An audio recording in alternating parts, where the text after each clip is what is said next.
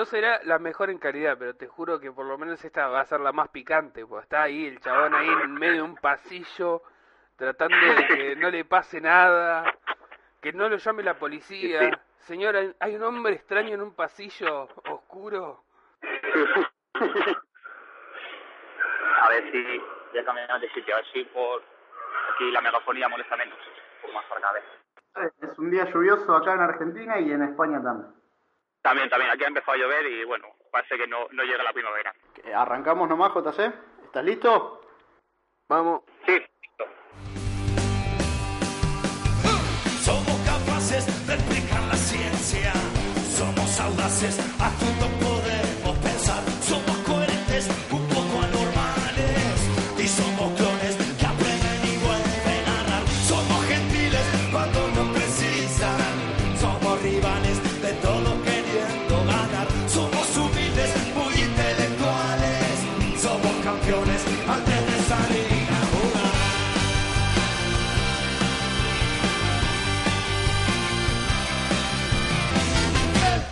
Bienvenidos nuestros queridos oyentes a una nueva edición de Podcast FDF. Otra vez aquí desde este espacio virtual que hemos creado. Presento, tengo el honor de presentar a mi querido amigo JC. Bienvenido JC. Buenas muchachos, ¿cómo les va? Bienvenidos a otro nuevo programa. Eh, día lluvioso hoy en Argentina, no sé cómo estará allá en España, pero acá está lloviendo y no para. Eh, ¿cómo, ¿Cómo fue tu semana, Don Sir? Eh, tranquila, estamos preparándonos para el enfrentamiento contra el gran clásico que tenemos contra el OFK Belgrado hoy, que supongo que estarás en la misma. Así que bueno, craneando un poco eh, ese partido que es tan importante para, para nuestra afición, porque bueno, estamos sin chances casi de, de obtener títulos esta temporada, así que el clásico es una gran manera o una va a ser una muy mala manera de terminar la temporada, aunque todavía falta bastante. Acá ya estamos preparando las combis, todos los micros, ¿viste? Vos sabés que yo siempre digo lo mismo. Acá, cuando sale el clásico, salimos acá, salimos de Luján, todos ahí escabeando. Y arrancamos para el estadio del BSK y le metemos unas 600 horitas en micro hasta Serbia. Y llegamos tocando los bombos. Bueno, va a ser un clásico muy, muy apasionante. Bueno, y tengo el gusto de presentar que en este momento debe estar en la plataforma 9 y 3 cuartos de Howards o algo parecido, porque realmente se, lo- se escucha el sonido de ambiente. Él es el manager con más prestigio del juego. Ya con eso digo todo. Él es el manager del Barcelona, ni más ni menos que Triple R. Triple, bienvenido. Muy buenas, desde, desde aquí, desde España. De- desde Howards, dijiste. No, no, de la capital española, desde Madrid estamos. Bueno, no, vamos a contar un poco. El chiste es porque eh, pobre Triple R, bueno, eh, por los horarios y todo eso, lo, lo agarramos para hacer la entrevista en plena estación de Atocha. Así que imagínense el, el- el despelote, el tumulto que hay eh, detrás de él, todo el ambiente. Eh, pero bueno, eh, estuvo corriendo por toda Atocha, imagínenselo los que conocen la estación, para encontrar mejor señal y un lugar un poquito apartado como para que no se escuche tanto el sonido y poder, poder hacer la entrevista. Eso es. A ver si espero desde ese sitio poder hacer la entrevista en condiciones. Bueno, ya estamos en condiciones, así que bueno, arrancamos entonces preguntándote por el Barcelona, que tiene nueve puntos de ventaja, quedan 10 partidos. Eh, ¿Te sentís campeón? Pues creo que, que puede ser, pero aún queda mm, visitas complicadas, recibir equipos punteros, entonces mm, todavía no, no lo doy por hecho.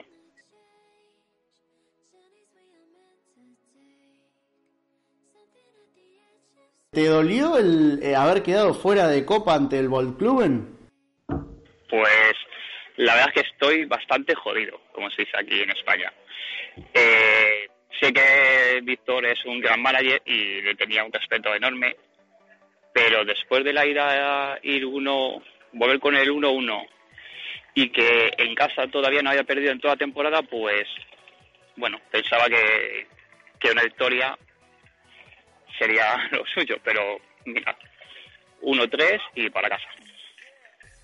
Sí, me imagino. Aparte, bueno, no sé, muchas veces cuando salen en un podcast, viste, es como que les traemos suerte, así que te vino mal, pues tuviste aparte una semana de diferencia. Yo, yo escuché a de Ramírez ahí en, en Off the Record, me dijo, sí, a este le gano, dice yo. Triple La verdad fácil. es que con la Semana Santa tuvimos que posponer una semana y si no, igual yo hubiera sido el afortunado de, de tener esa suerte de podcast y ser clasificado y estar en cuartos, pero no pudo ser.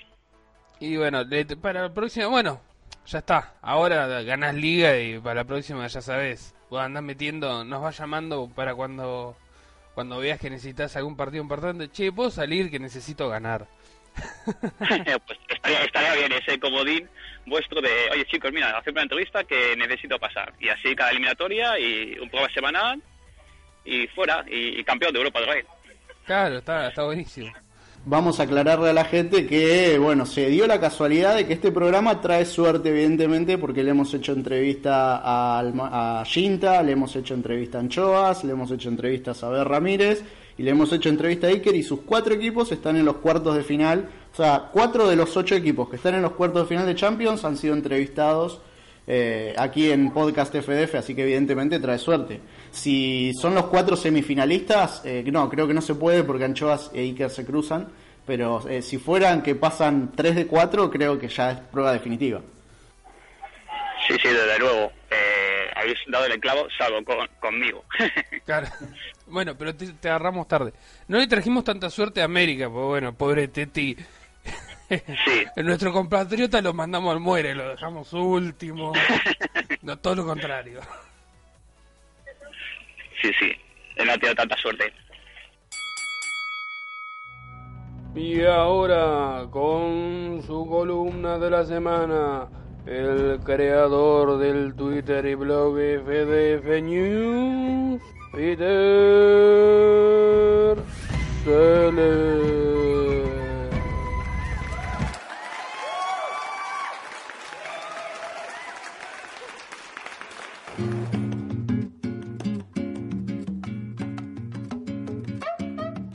Buenas. Tras los problemas técnicos que tuvimos la semana pasada para realizar la columna, he estado dándole vueltas a la cabeza y he pensado que siempre estamos hablando bien de este juego, de lo maravilloso que es y tal, pero también tiene problemas, como por ejemplo este que vivimos la semana pasada. Así que me ha dado pie para esta semana hacer esta columna. Aquí comienza Ocho momentos en los que odias FDF. One, A ver, ¿qué hora es? Las 10.59. ¡Ah! Se me olvidó hacer la alineación. Vamos. Puto Google Chrome, date vida. managerfdf.com Vamos, vamos. No, coño, el de básquet no. A ver. Manager FDF. Vamos, vamos, carga, carga. Ya, por fin. Procesando turno. Estado actual 0,9%. Me cago en todo. two, Bien, gané. Solo me quedan dos partidos. Con sacar un puntito habré cumplido mi objetivo de la temporada. Y encima los dos partidos son en casa y de local. No he dejado escapar ni un punto, así que lo tengo hecho. Pero por si acaso voy a motivar para asegurar no vaya a ser. Hecho. Varios turnos después, A ver el resultado. ¿Derrota? ¿Y para ese motivo? ¡Vaya puta mierda! three, ¡Toma! Le he ganado 1-3 al City de Hologue. ah, no, espera. Si era yo el que jugaba en casa. four, Estadísticas del partido. Yo 92% de posesión. Ellos 8%. Disparos. Yo 24. Ellos 0. Remates. Yo 27. Ellos 1. Resultado final. Yo 0. Ellos, uno.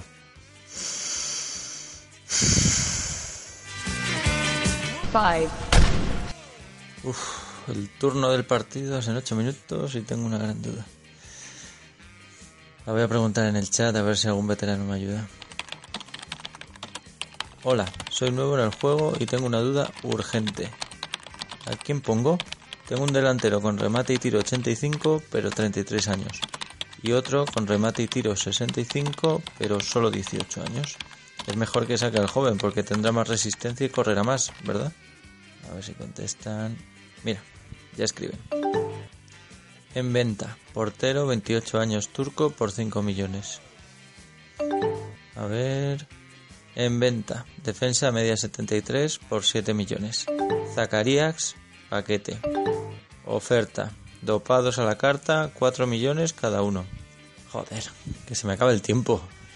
¿Será que no les aparece mi pregunta en su chat? Eh, voy a insistir. Vuelvo a preguntar, perdonad la insistencia, pero es que es muy urgente. Mejor el delantero joven con poco tiro y remate que el veterano con mucho, ¿verdad? A ver si ahora sí. Por la compra de dos dopados ofrezco amistoso.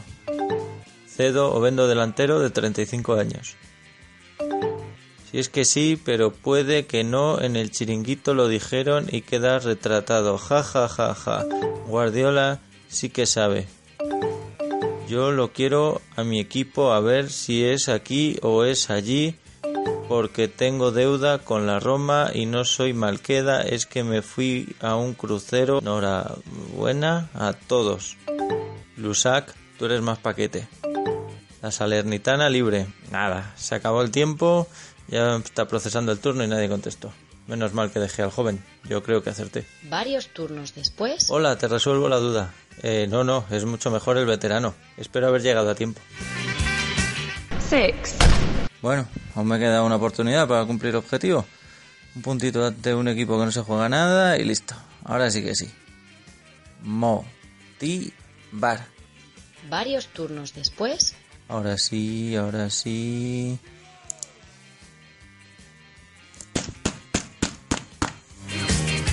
seven, Pero como que me ha bajado tanto la valoración. ¿Y dónde está mi portero? Ha desaparecido. Otro puto bug del juego. Espera. Ahora que recuerdo, anoche yo... Eh, eh, camarero. ¿Cómo que cacique? Te he dicho Brugal. Quítame un hielo. Ay, a ver, ¿qué he hecho en el FDF? Otra vez he perdido. Puto portero. No para una. A tomar por culo. Despedido. eight, Foro. Sección de errores. 9 de enero. Yo. Hola, Blau. Me han desaparecido dos jugadores titulares de mi equipo, el portero y el delantero. Ya sé que es un fallo del juego, pero ¿podrías arreglarlo? Urgente, por favor. Gracias. 10 de enero. Yo. Hola, Blau. Sigo sin solución. ¿Alguna novedad? 11 de enero. Yo. Blau, sigo sin tenerlos y me juego la liga en el próximo partido. 11 de enero. Otro usuario. Blau, en mi equipo tengo un jugador llamado Néstor y he visto que le falta la tilde. ¿Podrías ponérsela? Gracias. 12 de enero. Yo. Blau, perdí el partido por no tener esos jugadores. Vas a solucionarlo. Si alguna gente FIFA pudiera ayudarme. 17 de enero. Yo. Esto es desesperante. Si no obtengo solución en ya, dejaré el juego. Y es una pena, porque salvo por estos errores es un pedazo de juego. 17 de enero. Blauvik. Hola, no te preocupes, ya está solucionado el error. Néstor ya tiene la tilde. Saludos.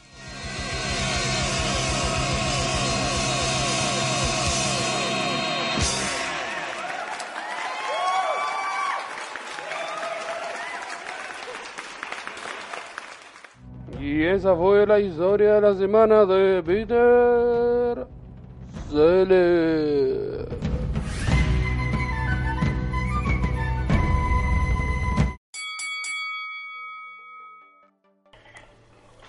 Bueno, triple, eh, Ya van varias temporadas, más de 20 que estás en el juego, dirigiste, tuviste tres procesos largos con tres equipos que son muy poderosos o que han sido muy poderosos. Eh, lograste ser el manager con más prestigio del juego, ganaste Champions, ganaste Europa League. ¿Qué te falta? Uf, eh, repetir la Champions me falta. Gané hace unos años con el Barcelona, pero tengo una espinita de volver a llegar a una final. Y, y es que desde que gané no he vuelto ni a semifinales ni nada por el estilo. Entonces tengo esa espinita de volver. Lo que no sé si será ya con el Barcelona o con otro equipo. Pero mi idea es volver a ganarla. Acercarme a los grandes Sinta, Iker, Vicen, Pucho, toda esta gente que, que todavía me sacan unas cuantas. Recién, bueno, decís, no sabes si con el Barcelona pones en duda tu, tu continuidad para el año que viene, para la temporada que viene. Sí, sí, está, está eh, en duda totalmente. No sé si conocéis el tema de, de las acciones de los clubes. Eh, que si consigue mayoría puedes optar a la licencia de presidente. Entonces el manager Alvin pues está comprando acciones. Entonces cuando llegue a la mayoría, las 750 acciones, pues reclamará su, su equipo. Entonces eh, yo ya no tengo más efectivo como manager para intentar llegar antes que las esas acciones. Entonces, pues tarde o temprano eh, tendré que dejar Barcelona.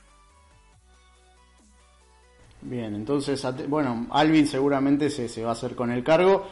¿Tenés pensado algún lugar a dónde ir? Pues mira, eh, mi representante está recibiendo muchas ofertas. Tengo varios equipos en mente, pero como he dicho a, a todos ellos, eh, hasta junio no voy a tomar la decisión. Ah, pensé que ibas a decir eh, a Serbia primero. Bueno, tengo equipos, es equipos, por ejemplo, tengo equipos que soy seguidor y tengo pues otros equipos de buscar otra forma.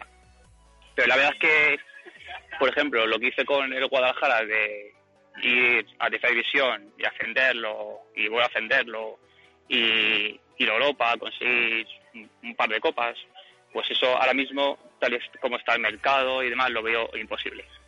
Entonces, mm, lo que sí creo que haré es ir a un equipo medianamente grande, o bueno, o casi grande, para intentar conseguir otra Champions.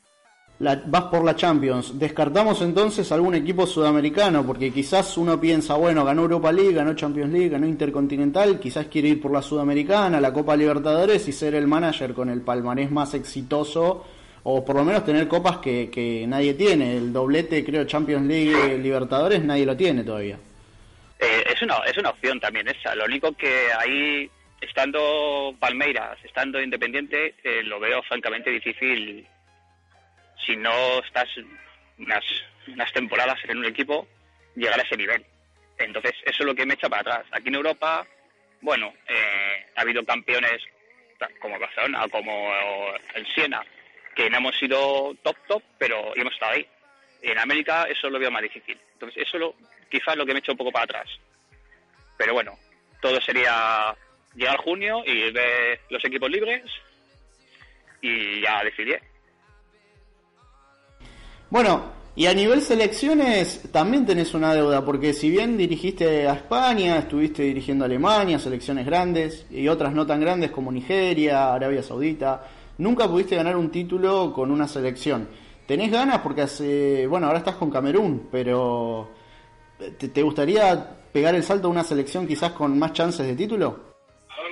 Hombre, eh, la verdad es que sí, pero también hay que dejar paso a la gente. Yo como manager veterano, en este caso de España, me gustaría dirigir a España. Ya la di- dirigí en su momento, pero la mala fortuna de un triple empate en fase de grupos me dejó fuera. Eso también pasó con Nigeria, también un triple empate en puntos y me dejó fuera por sorteo o, no sé. Entonces decidí dejarlo un poco el tema de selecciones y dejar a gente nueva. Y bueno, en este caso, Isra, el manager Valencia, está haciendo una labor grandiosa, campeón del mundo, subcampeón de Europa y ha seguido en el cargo ahora para intentar revalidar el título de campeón del mundo. Entonces, de momento, no me planteo ese cargo. Camerún es una cosa, bueno, es es una selección que como residente de un club social, pues pude elegirla, pero no está en un nivel ni para disputar la Copa de África. Ni siquiera para disputar la Copa de África. No, no, estoy ahora en fase de clasificación y creo que he ganado un partido y he perdido casi todos. No hay, eh, los jugadores son sin equipo, no hay forma de poder entrenarlos, no hay residencias. Yo tampoco he hecho residencias de Camerún, pero viendo el nivel que daban, pues no, no, es muy difícil mejorar. Claro, no, sí, me imagino. Aparte, ¿viste? Eh, esas elecciones son, son muy difíciles. eh, de, de que hagan algo grande así de la nada, sin liga, sin nada. Eh, vos hablabas de ahí del, del club social, ¿no? Y justo te está agarrando que te quieren agarrar el equipo por tener más plata, por tener acciones. Eh, Eso es. y nosotros últimamente estamos abriendo este debate del Club Social y nos gustaría que aportes, ya que sos el número uno de prestigio, ¿quién mejor para hablar del Club Social y todo esto que vos? Pues mira, yo tengo una opinión sobre el club social que realmente para el prestigio en su momento podría valer. Ahora mismo yo debo ser top número uno, no sé, desde que se implementó los clubes sociales, porque entré en el primero, que lo creó Alvin, y luego me he cambiado, pero siempre a nivel máximo, entonces siempre he sido número uno desde entonces. Entonces, desde los principios que sí que resetamos todos y todos partimos de igual condiciones, ahora mismo, pues eh, yo soy inalcanzable para el resto de managers porque realmente cuido siempre prestigio por temas de despidos y demás.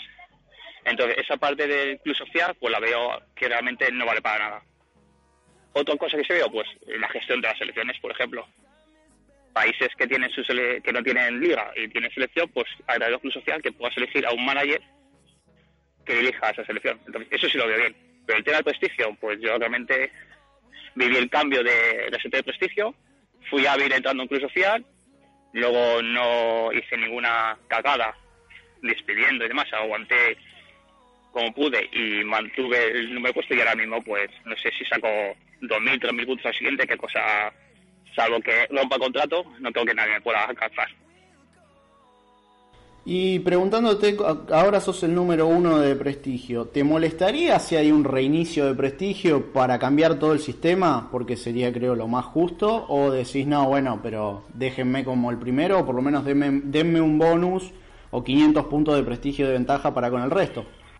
Eh, la verdad es que no me importaría, porque realmente yo cuando cambio de equipo, o sea, del, del SAL que me fue a Guadalajara, que bueno, si no hubiera sido Guadalajara, hubiera sido cualquier otro de televisión, ahí sí que cambié la zona y sí que quizá me ayudó a ser número uno, porque no lo dejó en su día y sí que, pues bueno, nadie pudo contarle, pero ahora mismo, mm, si dejo la zona, pues escogeré la opción que vea, vamos, no me da igual, si no cojo uno, pues cogeré otro, no es una cosa importante.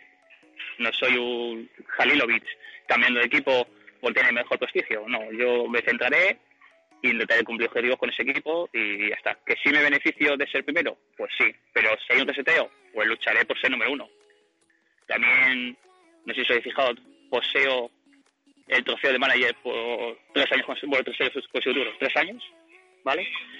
Eso es porque sabes manejar el tema de prestigio en una temporada. Entonces, comprando bien, vendiendo bien y haciendo obras en estadio, captaciones y demás, pues conseguir prestigio también y sería una forma de motivar a la gente a que miren esas cosas, no malvendan ni compren más, sabiendo que les da un poco igual el prestigio. Ahí la gente igual se centraría más en ello. ¿De, de cuáles de tus tres equipos eh, tenés mejores recuerdos, digamos, o, o crees que has sido más exitoso o valorás más eh, la gestión? Uf, de, to- de todos ellos. La verdad es que en el Salque, cuando llega Salque, bueno, era un novato, pasé un par de equipos, un turno en cada uno o así, y ya cogí el Salque y bueno, me centré un poquillo. Y la verdad es que, que los principios fueron duros porque estaba Peicos, que era el, el manager del Eintracht, y era inalcanzable. Tenía, por entonces había jugadores con 99 y media y yo tenía jugadores de, de 70, 80 pero bueno, siendo hábil y sabiendo un poco y fijándome los grandes males que había por entonces, pues poco a poco hice al Salque campeón y pues entonces cuando dejé creo que sería el segundo en efectivo del club, de- del mundo, después de, de Rosenborg. Eh, en Guadalajara, pues en Guadalajara fue totalmente distinto. Es partir de nada, esperar dos, tres, cuatro temporadas a que se vayan todos los jugadores que había, que no vaya ninguno. Fichar libres, fichar, bueno, talentos seis por ahí desconocidos, que no sabes qué, qué va a pasar con ellos, y poco a poco va mejorando. Hasta llegar a Europa y conquistar la Copa Rey. Eh, lo único que cuando, no sé, igual el Guadalajara todavía podía optar a algo más, incluso a Liga, que es un campeonato de Liga, eh, Nogel me dijo que dejara Barcelona, entonces yo no era capaz de que Barcelona cogiera cualquiera. Entonces lo cogí. Y bueno, no estaba tan mal, pero tuve también que hacer. Y por ese, estas 10 temporadas que llevo, o 12, no sé, eh, todos los emblemáticos que están en el club los he yo. Entonces, siempre cuidando el tema de los emblemáticos para los posibles puntos de teología, pues fui igual teniendo un poco de, de nivel de equipo. Pero bueno, al final creo que esto es, ahora mismo estoy entre los 8 o 10 mejores de Europa y no está nada más, vamos. No, no, nada mal, eso seguro, no, sos top team, eh, claramente. ¿Y sos fanático del Barcelona? O sea, ¿es tu club en la vida real? Eh, no, Eso quería Soy- saber. Porque ahí soy- dejaste una pista por ahí que, bueno, si se va al Barcelona y queda libre, bueno, si no me dan otra opción. Bueno, mira, yo soy, yo soy hincha del, del Atlético de Madrid, ¿vale? Eh, viviendo en Madrid, pues hay mucho hincha del, Real Madrid, mucho madridista, como decimos por aquí. Y la verdad es que, pues bueno, pues soy algo antimadridista. No mucho porque, bueno, pues porque tampoco ya con los años uno se va dejando ver las cosas con más calma, ¿sabes? No es cuando eres joven y te, no es que sea abuelo, como me dicen muchos de mis colegas de FDC, pero lo ves de otra forma cosas, ya no tenemos que hablar tanto. Entonces, al final, pues soy antimadrista, entonces, si el Atlético de Madrid hace unos años estaba fatal, pues yo era del Barcelona. Y ah, hoy en día, si no gana el Atlético de Madrid, no me importa que gane, que no gane, bueno, no me importa que no gane, perdón, me importa que, que gane mejor el Barcelona, obviamente, más que el Real Madrid. Se terminó la final de la Copa y habrá penales para la definición. Hay disputas tan reñidas que deben definirse desde el punto de penal. Cinco preguntas, un manager bajo los tres palos y el fin de todos los dilemas. Bienvenidos a los penales. Valenciano, manager experimentado que juega hace más de 20 temporadas. Único entrenador que se le ha conocido al Inverness de Escocia. Hace casi 20 temporadas que dirige al Valencia. Campeón mundial con España. Campeón de Copa Nacional con el Valencia. Hoy ataja los penales Isra Manager. Eh, lo primero, agradeceros esta invitación a los penales. Me encanta vuestro podcast y es un honor formar parte de ellos. ¿Preferís que el Valencia salga campeón con otro manager o que ganes con él el manager del año? Pues ser manager del año mm, no me atrae ese premio en absoluto. Así que con el Valencia ya he sido campeón de Copa del Rey de España, pero puestos a elegir tiraré de corazón y, y preferiré que, que cualquier otro manager haga mi Valencia campeón y, y estaré orgulloso de ello. En una copa jugás primero de local. ¿Preferís ganar 1 a 0 o 3 a 1? Pues 3-1, porque prefiero tener una renta de 2 en vez de 1, pese al valor doble de los goles fuera de casa. ¿Contratar a un entrenador con el libro lleno y el 70% de jugadas que te gustan o contratar uno sin jugadas desarrolladas? A mí, personalmente, se me quedan cortas las jugadas del librito. Me, me gustaría que fueran infinitas o que se pudieran borrar, a ver si algún día esto cambia. Y por lo tanto elegiría el entrenador eh, que pudiera yo moldear a mi gusto. De los 8 equipos que quedan, ¿cuál preferís que gane la Champions y cuál la Libertadores? Chicos, obvio, mi Valencia. Ah, no, que, que ya me han eliminado, ¿verdad? Sí. Oh, qué lapsus. Perdón, perdón. Pues nada, en vez de preferir, casi que me divertiría más ver a- al Block Blue en Frame, este que no sé quién consiguiera pronunciarlo bien, eh, de V. Ramírez eh, ganando la Champions. Eh, sería divertido porque aparentemente es un equipo que más pequeñito, tiene menos poder adquisitivo y la verdad es que siempre me gusta estar del, del lado de los más pequeños y, y sería divertido ver ver un campanazo y que se llevara a la orejona el, el Bob Blue frame de, de. Espero que esto no me traiga problemas con los enfrentamientos con Zacarías del Real Madrid. En el tema de mm, la Libertadores, pues no la sigo mucho, pero tenemos allí en mi club social a, a J. Frank del Deportes Tolima, que, que sigue vivo en la Libertadores y pues nada, por afinidad sería él el que me gustaría que la ganara. ¿Ganar la Europa League fichando o ganar la liga pero con 100% canteranos?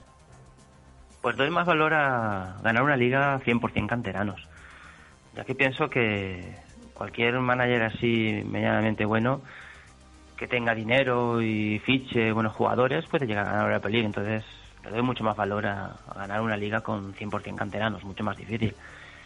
Eh, de hecho, no sé por qué, pero me he impuesto yo también la dificultad extra de mi equipo es 100% nacional, no, no ficho nada que no sea español. Y, la verdad es que cuesta eh, armar un equipo en condiciones eh, sin mirar al mercado de extranjeros. Pues nada, esperemos conseguirlo, esperemos conseguir eh, ganar títulos con un equipo 100% canterano, ojalá. ¡Oh! ¡No, la sacó el arquero! ¡La sacó el arquero! No se puede creer, no se puede explicar, entender, contar. La tajada del año. Como ya me escuecen las manos de pararos tantos penaltis, ¿vais a permitirme que os tire yo uno esta vez? A ver si, si los meto por la escuadra. Em, ¿Qué preferiríais? Y va a los dos, ¿eh? A los dos. Em, ¿Hacer doblete en la Liga Serbia? Es obvio que Copa Liga. Lo de Europa sería un milagro. O hacer la entrevista con Blauvik. Ahí lo dejo. Qué grande sois. Eh, aprovecho antes de despedirme que tenéis ahí a Triple R, que para mí es uno de los mejores managers del FDF, que se vaya preparando, que en tres o cuatro temporadas pienso estar ahí arriba peleándome todo en España con mi Valencia. Así que hagan hueco los Tenerife, Athletic y Barça, que voy a muerte a por ellos. Saludos a todos, Amun Valencia y pura vida los podcasts FDF. Chao.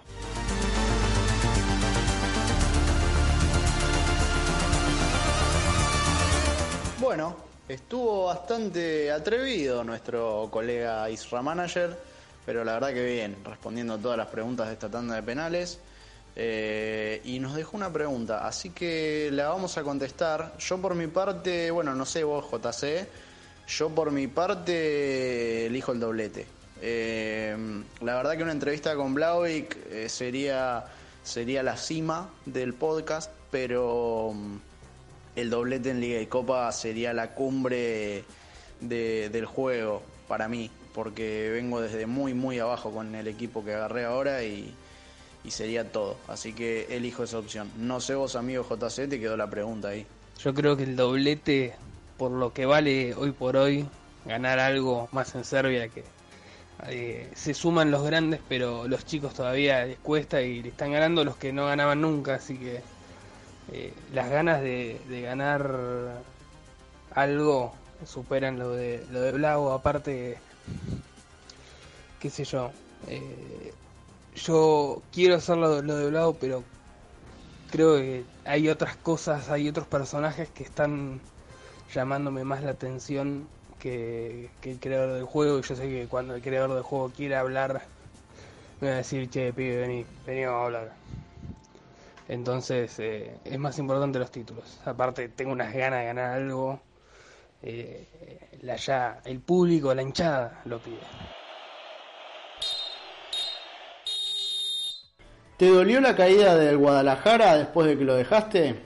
Cayó estrepitosamente desde la primera división. Bueno, vos lo habías dejado sexto en liga en la temporada 57-58, de ahí pasó a ser decimoctavo, descender y en caída libre en segunda división hasta tercera, que se encuentra en este momento. Pues la verdad es que sí. Después de irme yo, vino a Rose. Eh, bueno, hizo lo que pudo. La verdad es que fichó, vendió, compró, pero lo- luego se marchó. No sé si fue a Inglaterra o a Alemania directamente. Y desde entonces lo cogieron otro manager que realmente el poco efectivo de jugadores que tenía, pues se fue, se fue enseguida. Y sin infraestructura, sin taquillas y demás, pues está claro que, que iba a defender y bueno, pues mira, de ahí de segunda a tercera y ahora mismo pues bueno, no, la verdad es que no sigo, ya no tengo ni un jugador los que había antes, no, no me fijo mucho, la verdad. ¿Cuál crees que es la forma de mejorar un equipo como lo hiciste vos con Guadalajara? Y, por ahí, bueno, contanos eso, tu, experiencia quizás, y, y- si ves que cambió mucho el juego desde que estás en, desde que estuviste en Guadalajara o en el Schalke hasta ahora, o sea, qué, qué cosas hoy no se pueden hacer que en ese momento hiciste y, demás. Pues mira, eh, yo en Guadalajara realmente lo que tienes que ir haciendo es hacer limpia de jugadores y tener un once tipo ir mejorándolo. Mejorándolo, o sea, de pasar de un 75 entradas a un 80, de un 80 a un 85, eh, jugártela en los libres, tener siempre sitio, tener siempre tope salarial, que yo Guadalajara igual mi tope salarial era 25.000 de ficha, imagínate lo que se puede fichar con eso y estando en segunda que todo el mundo te gana en valoración, pues tienes que irte a, a lo, a lo a jugártela, básicamente en fichajes. Entonces, sin poder pagar muchas fichas, sin poder eh, saber a, dónde llega cada jugador, pues es suerte. Entonces en Guadalajara sí que tuve alguna suerte en, en algunos fichajes y bueno, luego te toca vender. Pero bueno, siempre intentando mejorar el 11, aunque se vaya a tu estrella, pero bueno, con eso dinero eh, fortaleces cuatro posiciones. Siempre intentar eh, tener un 11 tipo y tirar para adelante. Ahora mismo eh, no hay casi jugadores libres, los dopados han hecho mucho daño para la gente para los inicios de los, de los principiantes eh, porque bueno ahora hay saturación que bueno con ellos igual haces un 11 relativamente normal pero nunca llegarás a intentar ganar un título porque no siempre mejores Empezás de cero ahora de vuelta en un equipo, supongamos, dejás Barcelona, empezás de cero en un equipo, ¿por dónde empezarías, digamos? Eh, empezás con un equipo bastante normal, bastante medio, eh, digamos, estadio 32.000, una buena, una buena afición. Eh, ¿qué, qué empezarías haciendo? ¿Invertirías en residencias? ¿Buscas dopados? ¿Intentás? ¿Por, qué lado buscas mejorarlo? La verdad es que, bueno, es, es difícil respuesta. Habría que ver muchas cosas. Realmente tienes que ver qué ingresos tienes, qué gastos, eh, si puedes montar una residencia o dos. Y para intentar mejorar es comprar y vender. Yo creo que es fundamental. Lo único que eso en Guadalajara me pasó que muchas veces mm, el tema de jugadas te, te estropean lógicamente, porque si te fichan el mejor que tienes, intentas tener todas jugadas con él y, y lo vendes, pues no te da tiempo a hacerte. Entonces, es difícil ahora mismo, el tema jugadas, eh, poder mejorar. Pero bueno, y vendiendo y con algo de suerte en algún fichaje que te salga a una estrellita o medianamente bien, pues con eso irás mejorando. Y, y también es divertido, la verdad. Pero ya, no sé, yo lo he vivido y bueno, creo que me voy más a, a lo fácil, a un equipo con un equipo decente, que, que tenga efectivo, que te deje manejarlo, mejor que empezar de cero y sufrir mucho. ¿Cuánto cambió el juego desde que empezaste en el Schalke? ¿Cómo era un poco, si querés contar? ¿Y, cuánto cambió hasta ahora? Y si para vos mejoró, empeoró, eh, digamos, ¿qué, medidas te gustaron? ¿Qué medidas decís esto? La verdad que, retrocedió. Pues mira, eh, uf, es que eh, ya hace, o sea, años reales pueden ser seis años reales. Imagínate todo el tiempo que ha pasado.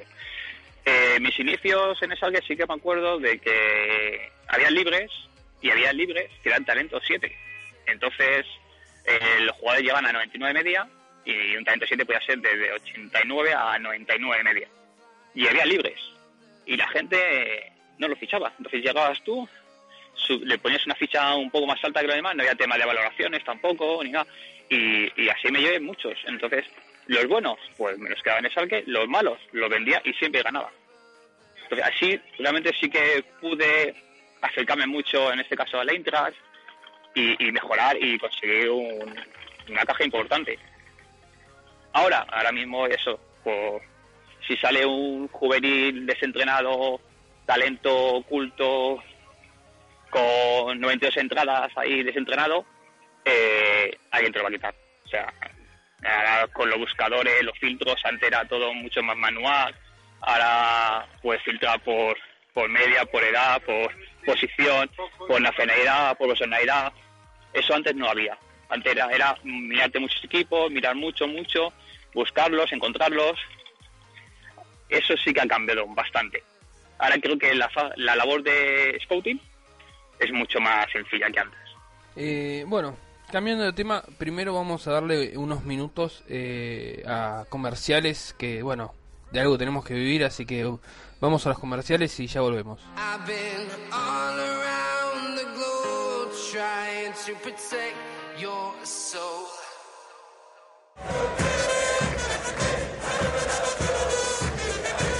Hay hinchadas que tiran de sus equipos hacia adelante. Haz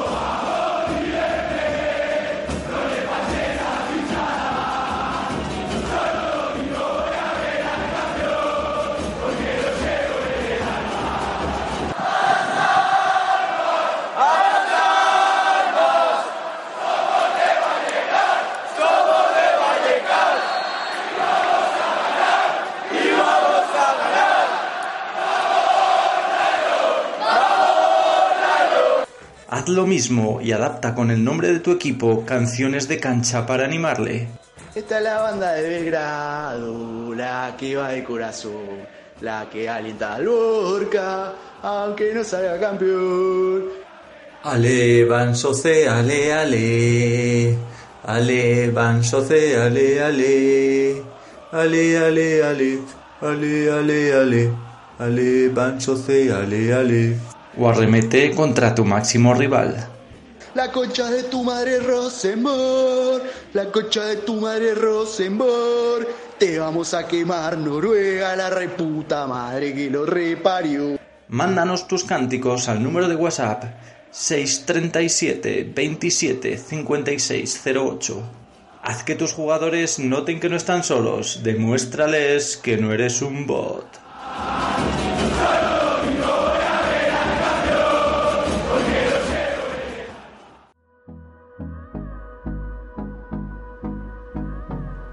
Ya escucharon la nueva promo y tienen que mandar al número de, teléfono que dejó Peter eh, todos sus cantitos y todas sus cosas. Así seguimos llenando esto de locura.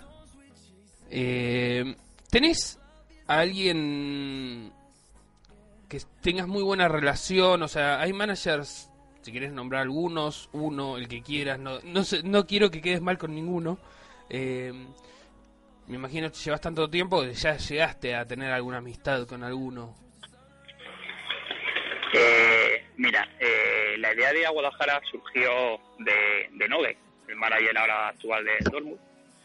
Eh, cogió a los mejores managers, bueno, mejores, a los algunos punteros de, todo el mundo, como Leonid, el manager de Newcastle, Galli, que era antes el United y ahora fortuna ha vuelto al Benfica ahora mismo, y, alguno más eh, para traerlos a España. Entonces ahí creamos, a imitación de la, de la Federación Inglesa, el FEN, Federación Española de Manager, y bueno, eh, creamos un grupo de WhatsApp y, y la verdad es que se fue implementando con gente, gente que se fue, gente que sigue, gente que ya no juega y sigue en el grupo.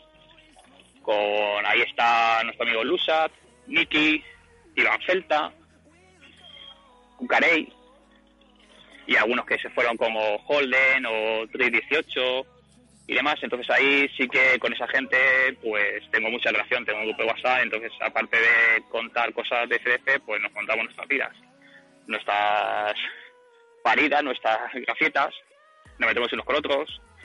Axel Rose también, por ejemplo, también está en el grupo, que no me olvido de él, el cabezón, recuerdos para él.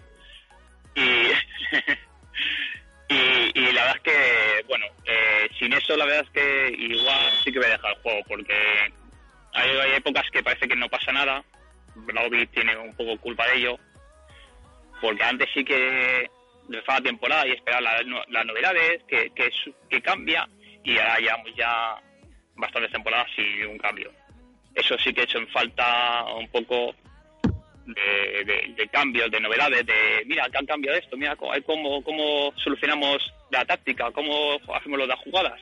Ahora ya es siempre igual. Entonces sí que eso a mucha gente le ha pasado que, que al final hace que dejen el juego y es una pena. Sí, le- es, yo creo es lo que siempre hablamos con mucha gente por ahí off de, off the record, pero es la importancia de, de lo social, porque este juego para mí se nutre mucho de eso, de, ¿viste? de lo que uno puede hablar por, por WhatsApp. Eh, en Serbia es mucho así. Eh, yo creo que si estás empezando en el juego y te metes a hablar con gente y, y podés, viste, eh, charlar con mucha gente que por ahí en tu vida ibas a charlar, porque, qué sé yo, yo no, no pensaba estar hablando con gente de España tan seguido y ahora estoy hablando casi todos los días. Casi, creo que hablo más con gente de España que con Argentina, imagínate. Así. Sí, sí, está muy bien. Mira, ahora también eh, he entrado en Discord. Lo conocía, pero bueno, la pereza y demás. Y ahora, bueno, pues debo ser uno de los que más chatea por ahí. Me ha, dado un poco de vidilla el juego, entonces siempre, con Mara que no, que hablaba siempre por, por mensaje privado, ahí, eh, en FDF, pues ahora tener ahí conversaciones, memes, eh, grafietas, pues la verdad es que está bien.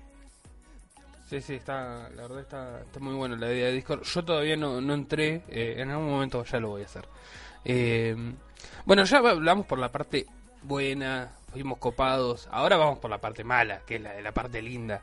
¿Tenés alguno que, que le querés dar? Esos que por ahí tuviste algún cruce, por ahí tuviste, o bueno, puede pasar, viste, que tenés así rivalidad. Eh, nosotros siempre mencionamos a los chicos de Bélgica, les mandamos un saludo, pero queremos que pierdan siempre.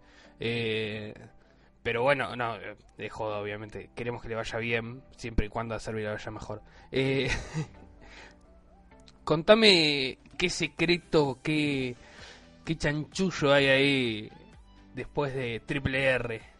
No, chanchullo no. A ver, eh, sí que, bueno, con, con por ejemplo, sí que me pico con mensajes, ¿no? De vente a Inglaterra, que Inglaterra es mejor, España es peor, no sé qué. Bueno, yo, España la hemos mantenido en el número uno varias temporadas.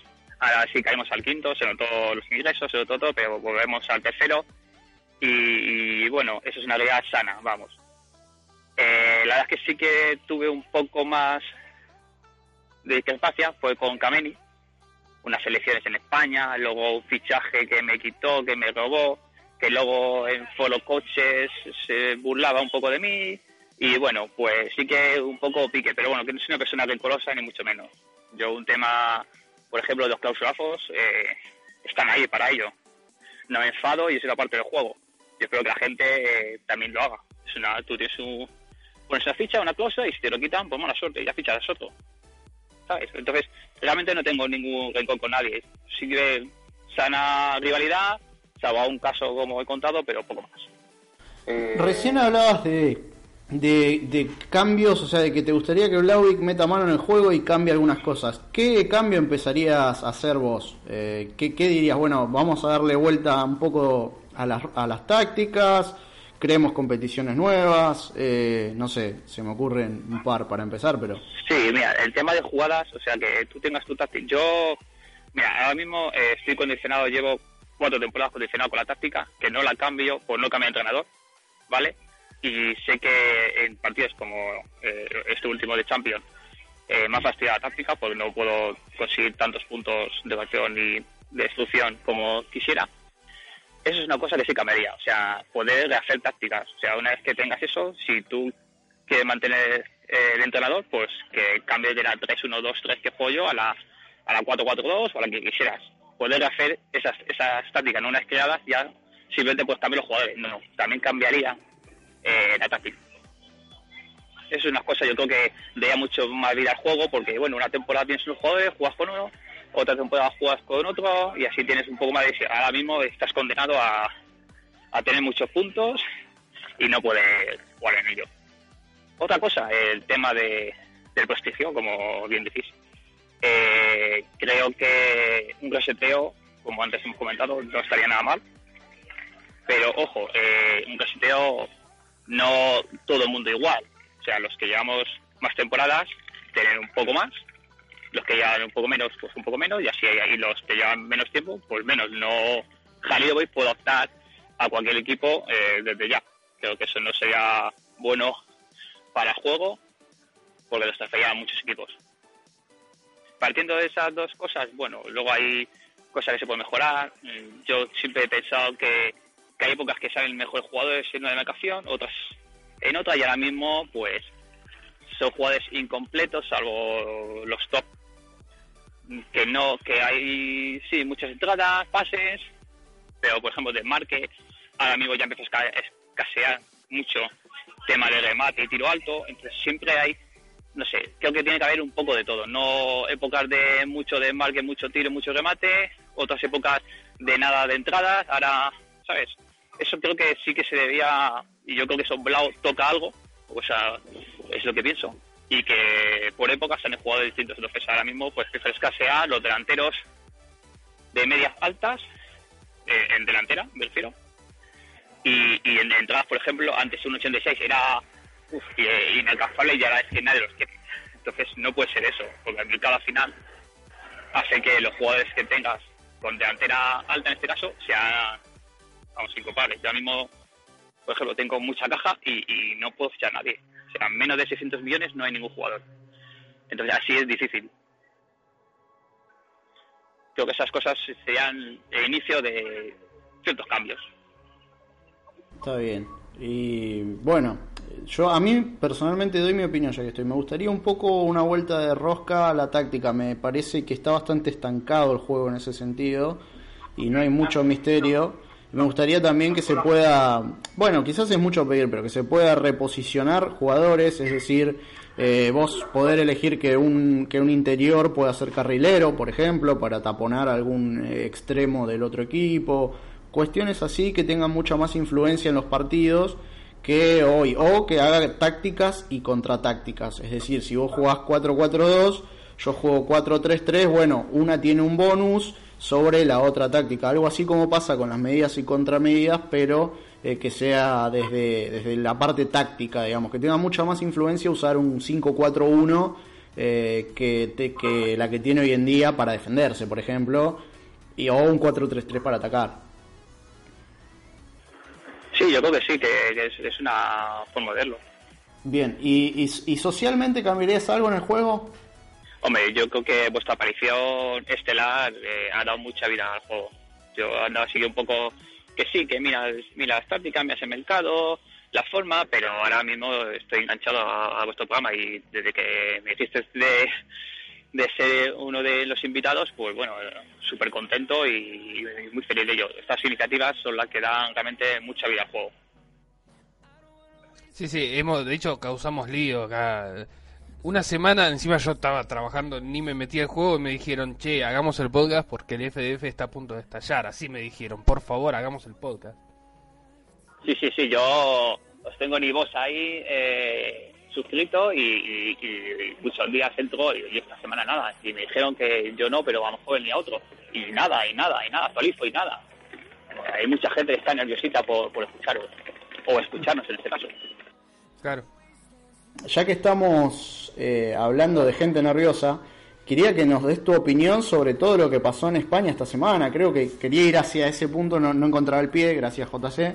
¿Cómo viste todo lo que pasó en España esta semana? Esto, la dimisión de Gimo y un par de, managers más que, se bajaron, se fueron. Y de paso, bueno, ¿cómo, cómo vis- viviste todo ese episodio que fue bastante raro y movidito? Eh, pues mira, los motivos realmente no, no sé si son multicuentas, si, se han enfadado una gaveta y demás. La verdad es que detrás de un nick no sabes quién, quién está.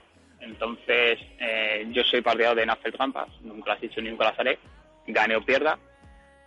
Y entiendo también el trabajo de los agentes FIFA en este momento porque y de Blauvik, porque realmente igual eh, eh, en una sanción algún inocente se va en ello, pero bueno, eh, supongo que, hay que actuar, si no, pues estaría esto lleno de, tramposos. Entonces, la verdad es que no sé si está bien hecho o no, lo que está claro es que Simo, eh, Jesús Gil y Juan, Juan Conqui o algo así. Eh, se fueron de sus equipos y han llegado otros sumarios nuevos. Eh, el tema del prestigio para poder en España, como Simo era presidente, pues realmente no sé en qué prestigio hay estrellas. Han llegado Halilovic, pero y otros managers, y realmente, pues, ahora sí que tengo una pequeña preocupación de si dejo Barcelona y no hay presidente, pues cualquiera podría acceder al Barcelona. Entonces, pues, mm, igual hay que retrasar mi salida, por menos hasta que haya presidente. ¿Cómo había sido la llegada de Gimo a la presidencia? Porque llama la atención que un manager tan novato eh, quizás tenía cualidades, digamos, no, no, no lo quiero denostar, pero llama la atención que un manager tan novato haya llegado a presidente de España tan rápido. Sobre todo teniendo en cuenta lo que es la Liga Española. Sí, eh, eh, salió el, el votado por el mayor número de managers.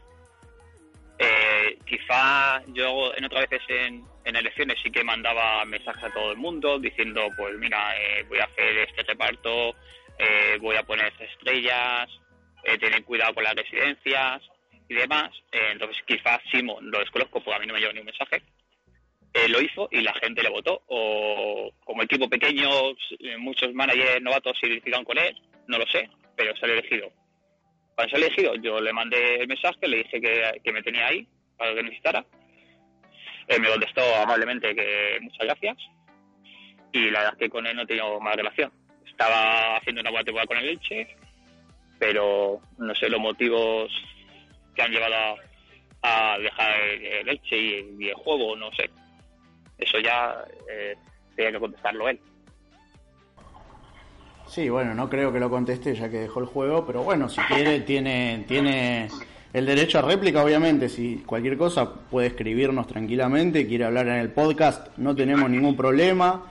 Eh, de hecho, era algo que, que seguramente íbamos a hablar, así que nos parece bien si quiere dar su punto de vista y si quiere decir, hey, estoy acá, no soy multicuenta, no soy, no sé, lo que quiera decir. Sí, él a través del foro sí que escribió cosas, pero bueno, hay gente que le contradice, entonces yo ya realmente como desde fuera uno puede pensar una cosa u otra, pero realmente lo que pase eh, solo saben las personas que están implicadas. Entonces, desde la distancia, poco se puede hacer. Muchos nos piden el tema el tema de, de la vida de cada invitado, ¿no? Eh, ¿Qué querés compartir de el detrás del triple R? O sea, ¿qué hay detrás de ese ese manager número uno de prestigio y de los corazones de todos los españoles? Mira, bueno, mira, eh, os voy a contar una curiosidad porque Triple R eh, viene por algún motivo, ¿vale? Eh, eh, mi mujer se llama Raquel, se apellida Ruiz y su segundo apellido es Ruiz también. Mi hijo se llama Rodrigo, se apellida Ruiz y de segundo también Ruiz. Con lo cual ya te puedes hacer una idea de Triple R de dónde viene. Claro. Eh, y luego, bueno, pues contaros un poco de mi vida. Pues bueno, yo soy, yo trabajo en una ingeniería, es americana, aquí en Madrid. Y, y bueno, soy, soy delirante. Tengo 38 años, no 120 como dicen mis queridos Nogue, Axel y demás. Sí, sí, bueno, es que me llaman el abuelo, como antes me llaman el jeque de Salque, como bueno, siempre tengo algún mote que otro. Cariñosamente, pues yo le llamo cabezón a Axel, por ejemplo, y, y tan contento, no hay ningún problema. Y bueno, nada más. Bueno, es bastante, ya tenemos un ingeniero, ya sabemos. Mira, acá, ingeniero, acá en Argentina es presidente, así que imagínate que puede ser Bueno, lo que bueno, aquí, a- Aquí, si eres, si eres ladrón y corrupto, sí llegas lejos. Si pues poco a poco. Ah, bueno, me confundí yo de país entonces, la hostia. Hablabas un poco de tu familia. ¿Cómo es el tema de explicarle a tu mujer que, eh, nada, que, que- que estás en este juego? Si es que le explicaste que tenés que hablar en un podcast, que te hacen una entrevista, que, nada, todo, todo esto, porque, bueno, eh, mi novia se lo tomó bastante, me miró con cara rara durante un buen tiempo y no sigue sin entenderlo mucho, eh, pero bueno, nada, un poco pude explicar. Ella sabe que yo que juego a manager online de fútbol, y sabe que son mis amigos del fútbol, como dice ella. Y la verdad es que ahora, bueno, eh, teniendo un smartphone en la mano, puedes mirarlo en cualquier momento, viendo la televisión o estando con niños, te conectas, miras lo que mensaje o, o a la táctica y, y no hay problema. Antes, alguna vez he tenido discusiones con ella enchufándome al, al, al ordenador a las 11 de la noche porque había partido y tenía que colocar táctica y, el niño estaba acostado y, lloraba y todas estas cosas. Sí que ha habido alguna alguna discusión. Pero bueno, ahora con, los smartphones, con flash y demás, eh, no hay ningún problema. Ella sabe que yo juego y lo, y lo acepta. Y te acepta así como sos. Eso es. No, aparte, imagínate, llegás más tarde a tu casa y ¿qué le decís? No, eh, seguro estuviste ahí en algún bar de mala muerte o algo así. No, no, estaba hablando con los chicos del FDF. Sí, con uno- unos chicos argentinos muy majos y igual pone un poco cara, cara extraña, pero bueno, seguro que lo entiende. Qué bárbaro, che. Es- bastante loco esto de tener que, bueno, coordinar horarios. Hoy, bueno, esto no, no lo sabe la gente, así que le vamos a contarle. Hoy casi no tenemos entrevista con Triple R porque hubo un despistado JC que confundió los horarios Argentina y España. Y bueno, la entrevista terminó siendo un poquito más tarde de lo que estaba pactada. Me tienen confundido. Me van cambiando. Los españoles todos los días me cambian el horario. Ya yo no sé quién creerle. O sea, uno que son cuatro horas, cinco horas. O sea, no hay diferencia. No, ya no sé. No pasa nada, sí, por eso ha sido la, la entrevista desde la estación, no desde la oficina. Me parece que ya podemos ir eh, concluyendo. ¿O estoy equivocado? No, no sé qué, qué más preguntas tenés. Yo tampoco lo quiero dejar ahí dos horas más ahí en la estación que se siga mojando. La verdad es que ha sido un, placer que contéis conmigo, eh, me lo he pasado muy bien, espero que luego quede un programa muy chulo y que sigáis haciéndolo, porque creo que ahora mismo hay mucha gente que, que entra en FF solo para escucharos, de verdad. Muchas gracias. Bueno, queridos amigos, esto entonces ha sido todo por esta vez. Eh, le agradecemos muchísimo, por como siempre, a Triple R por haberse prestado para la entrevista desde la estación de Atocha, la histórica estación de Atocha en Madrid. A JC por hacer la edición del programa y siempre estar eh, eh, pendiente de, cómo va todo. A Peter Seller también, que que hace su columna semanal. Y agregamos a Paolo Maldini, que ya se van a enterar, estamos eh, discutiendo algunos pro- futuros proyectos. Así que bueno, también. Y, ah, y a Isra Manager, bueno, que, que esta vez ha contestado muy bien los penales. Creo que no queda nadie sin agradecer. Más que a todos los que nos están escuchando, obviamente, ¿no? Oh, por supuesto, eso desde ya. Y no se olviden, no se olviden de esto, no se olviden de, de ahí tirar un comentario, chicos, vamos, están en SoundCloud, iVoox, en Twitter, comenten donde quiera, pero además de- del foro, así también si quieren algún que lo- los nombramos, hay, hay uno que ese sí lo voy a nombrar, es especial que comenta siempre, eh, además de Sergifa que es un genio, es Chisco Blast, que la verdad es un grande, siempre contestando, siempre ahí, la verdad que le mandamos un saludo muy grande. De esta forma concluimos una nueva emisión de, de Podcast FDF. Nos vemos la próxima.